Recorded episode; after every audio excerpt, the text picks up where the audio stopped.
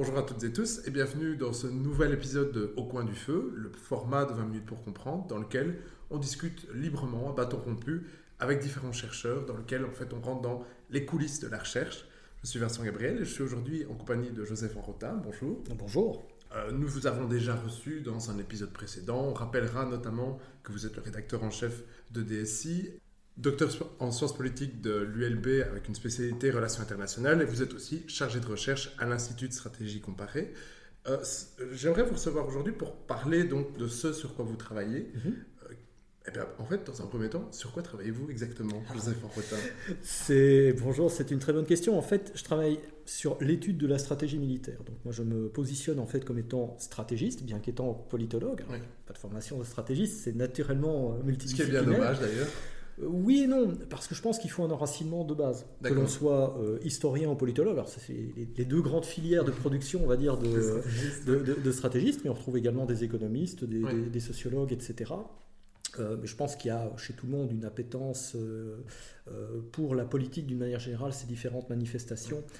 parce qu'évidemment, bah, quand on travaille sur la stratégie militaire, à la fois du point de vue de l'évolution de la pensée stratégique, hein, l'historiographie quelque part hein, de, la stratégie militaire, qui est peut-être une des, des, disciplines, une des toutes premières disciplines à être apparue de manière formalisée hein, à travers les âges, peut-être avec la, la médecine, l'agriculture. Euh, on travaille sur ces aspects-là, mais on peut travailler également, et ça c'est un aspect très, euh, pour le coup, très multidisciplinaire et très, euh, très sympathique du fait d'étudier ces questions-là, bah, sur des questions qui peuvent être très, très techniques. ça conduit à s'intéresser également à l'ingénierie, même si on n'est pas du tout... on n'est pas ingénieur, mais il faut quand même savoir comment fonctionne un missile. Voilà, voir les, implications que cela, cela peut avoir. Il faut s'intéresser bien évidemment euh, au droit international, il faut s'intéresser en fait à, plein plein de choses. Et donc finalement, je crois que je suis venu un peu euh, sur la stratégie militaire, je pense par réelle appétence. Euh, je crois que j'ai toujours été fasciné d'une certaine oui, ça manière. Se voit, ça se d'ailleurs. Voilà, par, par, par les questions militaires. Non pas que j'ai un goût pour pour la mort ou la violence. Je suis quelqu'un très, très pacifique. Mais par contre, la, la, la question, c'est pourquoi est-ce qu'on en arrive là? Et si on en arrive là, comment faire en sorte de s'en tirer au mieux mhm. Et c'est là où évidemment bah, on commence très vite à rentrer bah, dans tous les schémas, euh, dans tous les schémas conceptuels, avec derrière ça bah, de, grandes problématiques d'ordre épistémologique, par exemple, hein, de rationalitat ou, euh, ou, autre chose, etc., euh, etc. Et Là, pour le coup, effectivement, là, pour l'instant, mon, mon, dada, entre guillemets, c'est plus spécifiquement la stratégie des moyens. Euh, donc au-delà de la, stratégie militaire, de la, stratégie opérationnelle, euh, c'est finalement comment penser, comment produire de la technologie. D'une certaine façon, c'est une forme de retour aux sources euh, par rapport à mon sujet de thèse. Tout, à fait. Et donc, on, l'a dit dans l'introduction, vous êtes aussi le rédacteur en chef de DSI. Mhm. Alors, si nos auditeurs ne nous ont pas écoutés et n'ont pas été s'abonner tout de suite, peut-être pourriez-vous présenter cette revue à nos auditeurs? Comme ça, on poussera, ils n'auront plus aucune excuse, ils iront au moins consulter le site internet. On rappellera par exemple que vous aviez euh, mis en ligne, corrigez-moi, parce que un épisode sur précisément la, les moyens stratégiques de la Russie. Mhm. gratuitement lors du début de la guerre en Ukraine, par exemple, ce qui euh, tous les chercheurs ont euh, pleuré de joie. Donc merci.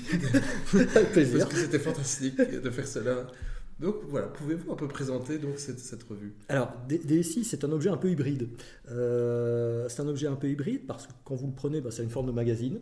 Euh, c'est distribué dans les librairies, dans les kiosques, etc. C'est joli, c'est fait pour.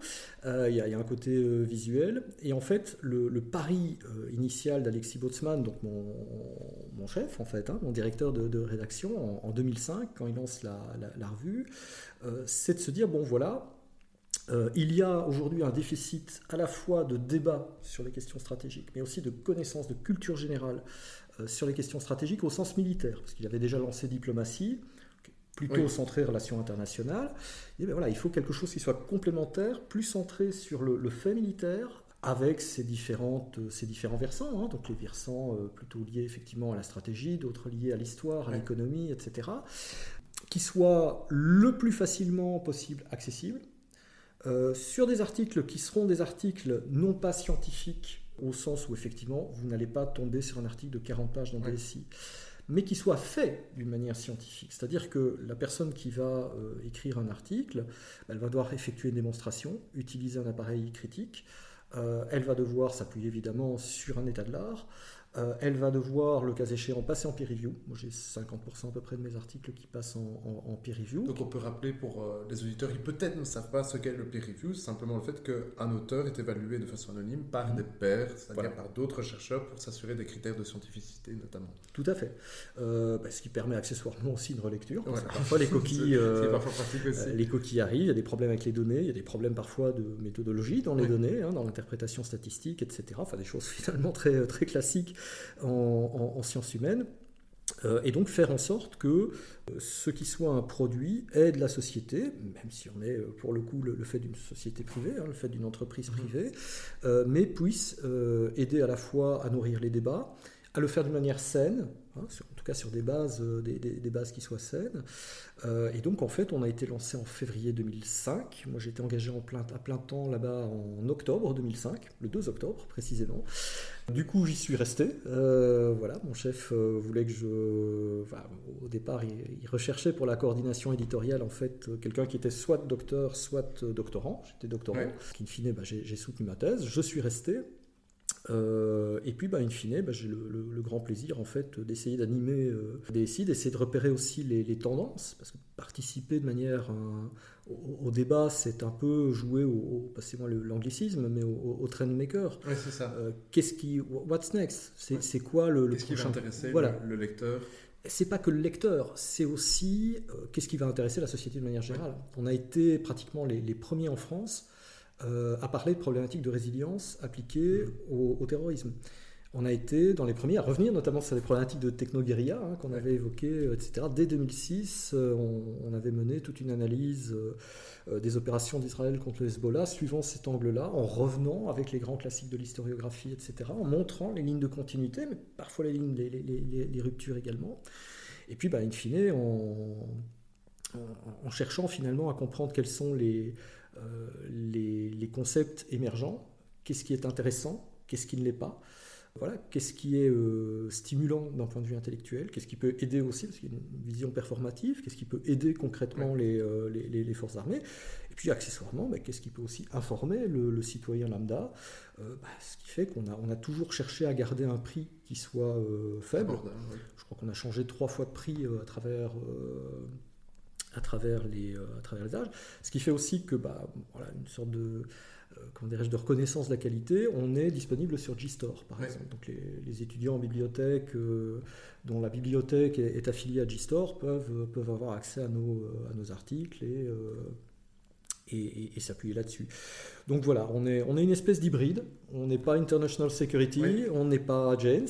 Voilà, on est, on est quelque part, euh, on est quelque part entre cela, avec un marquage. nous n'avons pas de doctrine à proprement parler. Hein, la, la, liberté, la pertinence sont, euh, sont, reines. S'il y a peut-être une doctrine, c'est le fait euh, d'agir, on va dire, pour le bien commun. C'est ça. C'est euh, voilà, quand on écrit quelque chose, on le fait, on essaie de le faire en gardant à l'esprit que derrière, bah, recommander tel ou tel concept, bah, ça peut avoir des conséquences. Et que donc, voilà, il faut, faut, faire attention à ce qu'on fait. Mais voilà, mais in fine, DSI, ma foi, se, se, porte bien, puis ça me donne l'occasion finalement euh, d'être un chercheur un peu particulier, vu que je dépends du secteur privé. Ça euh, question. Et, où, in fine, euh, j'ai une liberté d'action absolument totale. Bah, ce qui est mhm. pour moi une qualité, mais ce sera peut-être la dernière question de ce format un peu plus court. comment se situe-t-on, ou en tout cas vous situe-t-on, mhm. c'est-à-dire vous qui êtes ce chercheur un peu hybride, portant un projet mhm. un peu hybride, quelle est la reconnaissance que vous avez dans le secteur académique. Mhm. Euh, bon, vous travaillez en France, mais vous êtes mhm. belge, euh, donc en France et en Belgique. On sait que c'est très compliqué la position de ce qu'on appelle la littérature grise, mhm. c'est-à-dire vu que c'est pas une revue scientifique, on pourrait presque dire vu que c'est pas une revue un peu embêtante, c'est forcément de la littérature grise.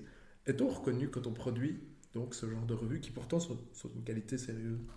Alors, je, pense que oui. Bon, maintenant, j'ai un, un, secteur, je, suis dans un secteur finalement bah, des relations internationales, ou, qui est un secteur en soi qui, pendant des années, a, traîné une réputation sulfureuse. Il faut voir les choses en face. Hein. pour beaucoup de gens, travailler sur ces questions-là, c'était forcément être un fasciste, vouloir tuer des bébés, je ne sais pas quoi.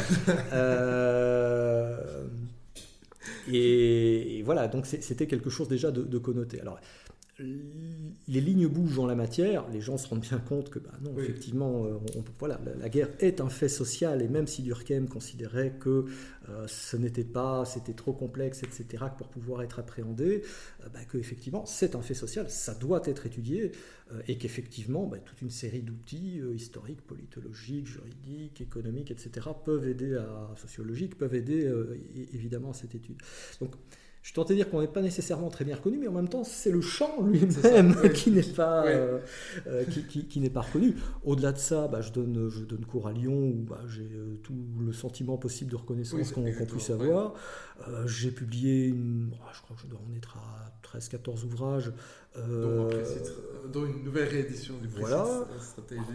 J'ai étudié, j'ai publié chez, chez Wiley, chez East, j'ai publié chez Economica. Bon, voilà, donc dans une série de, maisons qui sont, euh, qui sont assez sérieuses. J'ai publié évidemment des articles plus académiques, là, pour le coup, hein, plus, euh, euh, plus longs, que ce soit avec peer review double level ou que ce soit en, comité, de, en comité de lecture.